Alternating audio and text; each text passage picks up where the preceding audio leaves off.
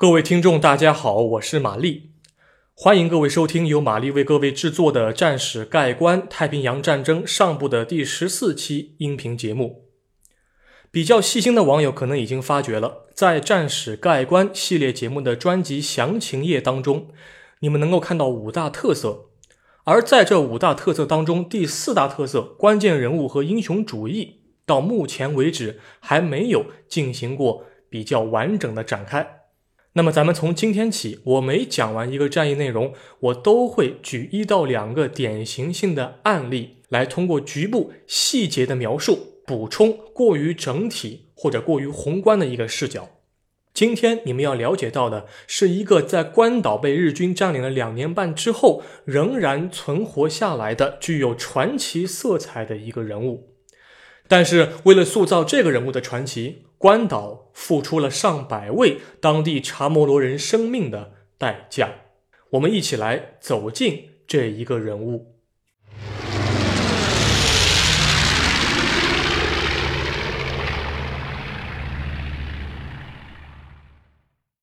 第一节拒绝妥协，美国海军士兵临战逃脱日军的追捕。我之前已经和各位网友说过了，如果你们还不清楚关岛之战的具体内容的话，你们可以去翻一翻前两期的音频啊。关岛在一九四一年十二月七日被日军海军航空兵开始空袭，一直到十二月十日被完全占领为止，整个关岛之战的持续时间只有三天左右。那么在三天。之后，也就是在一九四一年十二月十日的早上，麦克米林就率先向日军提出了正式投降，为的是减少军民的损失。那么在二战之后呢，部分历史学家开始质疑了海军上校麦克米林的决策，他们就认为，既然麦克米林知道日方人员在数量、武器装备和后勤补给方面碾压美国的驻军。那他为什么还要指挥部队进行战斗，在造成了部分伤亡之后才打算投降呢？有人认为是麦克米林不想被人扣上逃兵和怯战的帽子，所以才象征性的进行了小规模抵抗，既能减少伤亡，又不会被人所诟病啊。但不论怎么说，当日方的特别海军陆战队在一九四一年十二月十日早晨迫使美军停火投降的时候，美军中的某些士兵就开始表达了他们的不满。在日军以武力手段从美国手中拿到关岛管辖权的时候，美军中的六位士兵拒绝投降，他们逃离了人口密集区，而转入丛林，打算进行长期的斗争。这六位士兵的名字分别是来自扫雷舰企鹅号上的克朗普和约翰逊。注意哈，这里是克朗普，不是特朗普。以及来自阿加纳美国海军通信处的亚布隆斯基、泰森、琼斯以及特维德，他们的英文原名，这些人的名字分别是 Crump、Johnson、Yablonsky、Tyson、Jones and Tweed。当日军在一九四一年十二月十日，特别是海军陆战队登陆阿加纳进行城市作战的时候，特维德、泰森和另外一位当地的查摩罗人韦森特·格瓦拉。共同搭乘了特维德的车辆进行逃离。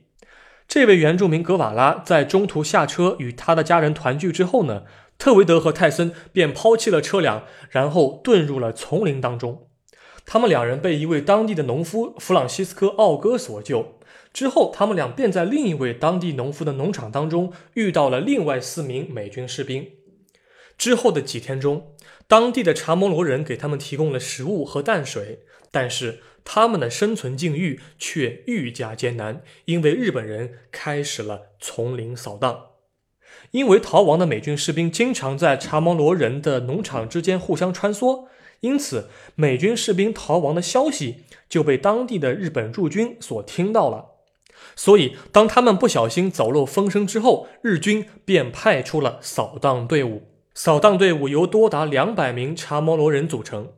日军通过死亡威胁把他们当作炮灰，而自己却走在队伍的后面。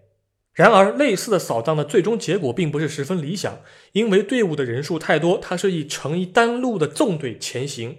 动静太大，所以美国人往往是在很远的地方就听见了当地查摩罗扫荡队伍的脚步声，他们自然而然就转移阵地，再一次的淡出了日军的视野。面对这样的窘境，日本人就开始大幅的搜捕查摩罗人，使用刺刀进行逼供。但是许多当地的原住民顽强不屈，被砍了头之后也绝不供出美军的藏身地点。部分查摩罗人在日军强大的心理震慑下选择了妥协，从最初好心的劝说美国人投降，到最后直言不讳的出卖美军，这些原住民在经历了长期的内心斗争和日军的非人折磨之后，仍然选择了服软。那么如此一来，除了特维德之外的其他五名美军士兵，相继在日军占领关岛之后的一年之中就被日军找到并处决。不过艰难且幸运的是，特维德最终活了下来。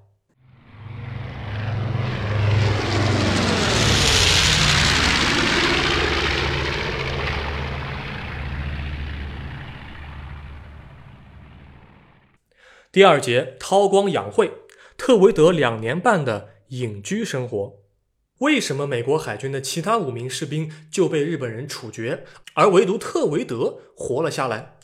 我想这件事儿除了有运气的成分之外，更重要的还是当地查摩罗人的积极配合和大力协助，更关键的是少数查摩罗人的守口如瓶。在长达两年半的隐居生活当中，特维德转移的地点成了两位数，但是数百名查摩罗人因为特维德逍遥法外，从而成为了日本驻军所盯梢的对象。这里“逍遥法外”是打引号的。那么，咱们在了解特维德之前，不妨先了解一下他到底是哪人。特维德的全名叫乔治·雷特维德 （George Ray Tweed）。他生于一九零二年七月二日，一九二二年进入美国海军服役，然后在服役期间，他主要负责无线电通讯这一技术领域。他在太平洋战争爆发之前被派遣到了关岛的海军部门，担任当地无线电通讯处的通信兵。当他的家属和其他美国人在战前响应美国海军部的战争警告，并且执行撤离命令的时候，他本人就一直在关岛服役，在日军入侵关岛的时候，特维德本人虽不具备丰富的实战经验，但再怎么说，他也已经三十九岁了。年长的特维德显然比其他士兵更为老道。在一九四一年十二月十日，日本入侵关岛，并且在当日占领关岛之后，日军就向丛林当中的美国士兵发出了长达三十天的一个投降的缓冲期。如果你们在这三十天当中能够放下武器，进入日战的城镇进行投降的话，日本人就能够免你不死。但显然，特维德和其他五名士兵一样，拒绝听从日本人的耐心劝告。在逃难期间，当地查摩罗人给他提供了一部发电机以及一台收音机。在日军占领关岛的四个月内。特维德通过收听美国的广播新闻，逐渐开办了当地的报纸《关岛之鹰》（The Guam Eagle）。注意一下哈，《关岛之鹰》这个报纸是在战前就已经存在的，它在当时只不过是延续了这个报纸的刊物而已。但是因为他本人的时间精力有限，所以每份报纸他只能够誊写一页的新闻。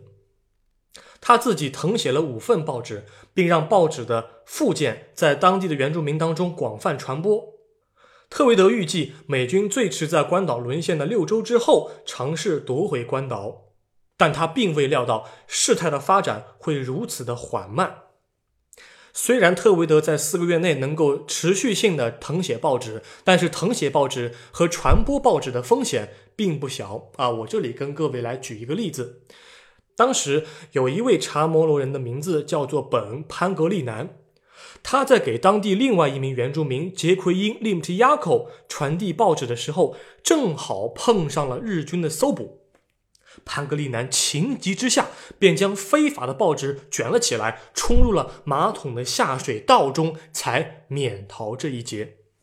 那么，类似的紧急的瞬间还有很多，而这也是特维德必须频繁的在原住民的农场当中转移的原因之一。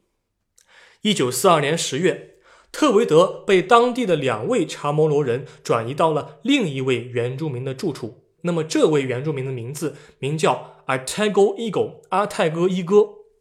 他给特维德提供了一处异常隐秘的洞穴。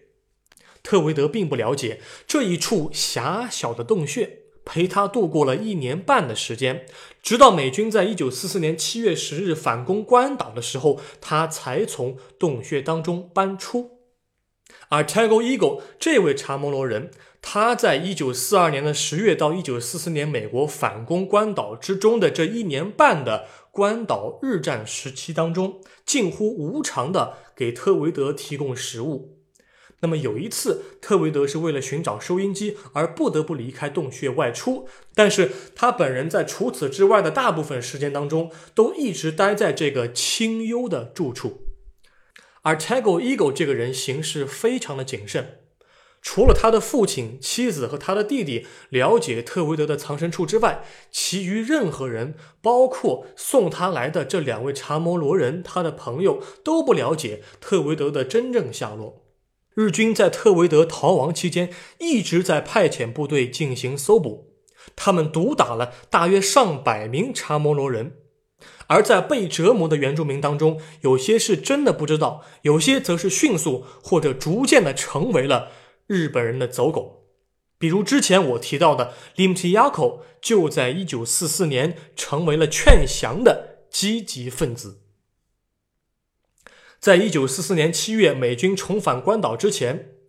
有一天，Limtiako 带着日本人交给他的任务，来到了 Artago 的住处。Limtiako 欺骗 Artago 说，日本人早已经知晓了特维德的藏身之处，他希望 Artago 能够见好就收，以大局为重。那么这些词儿都是打引号的啊。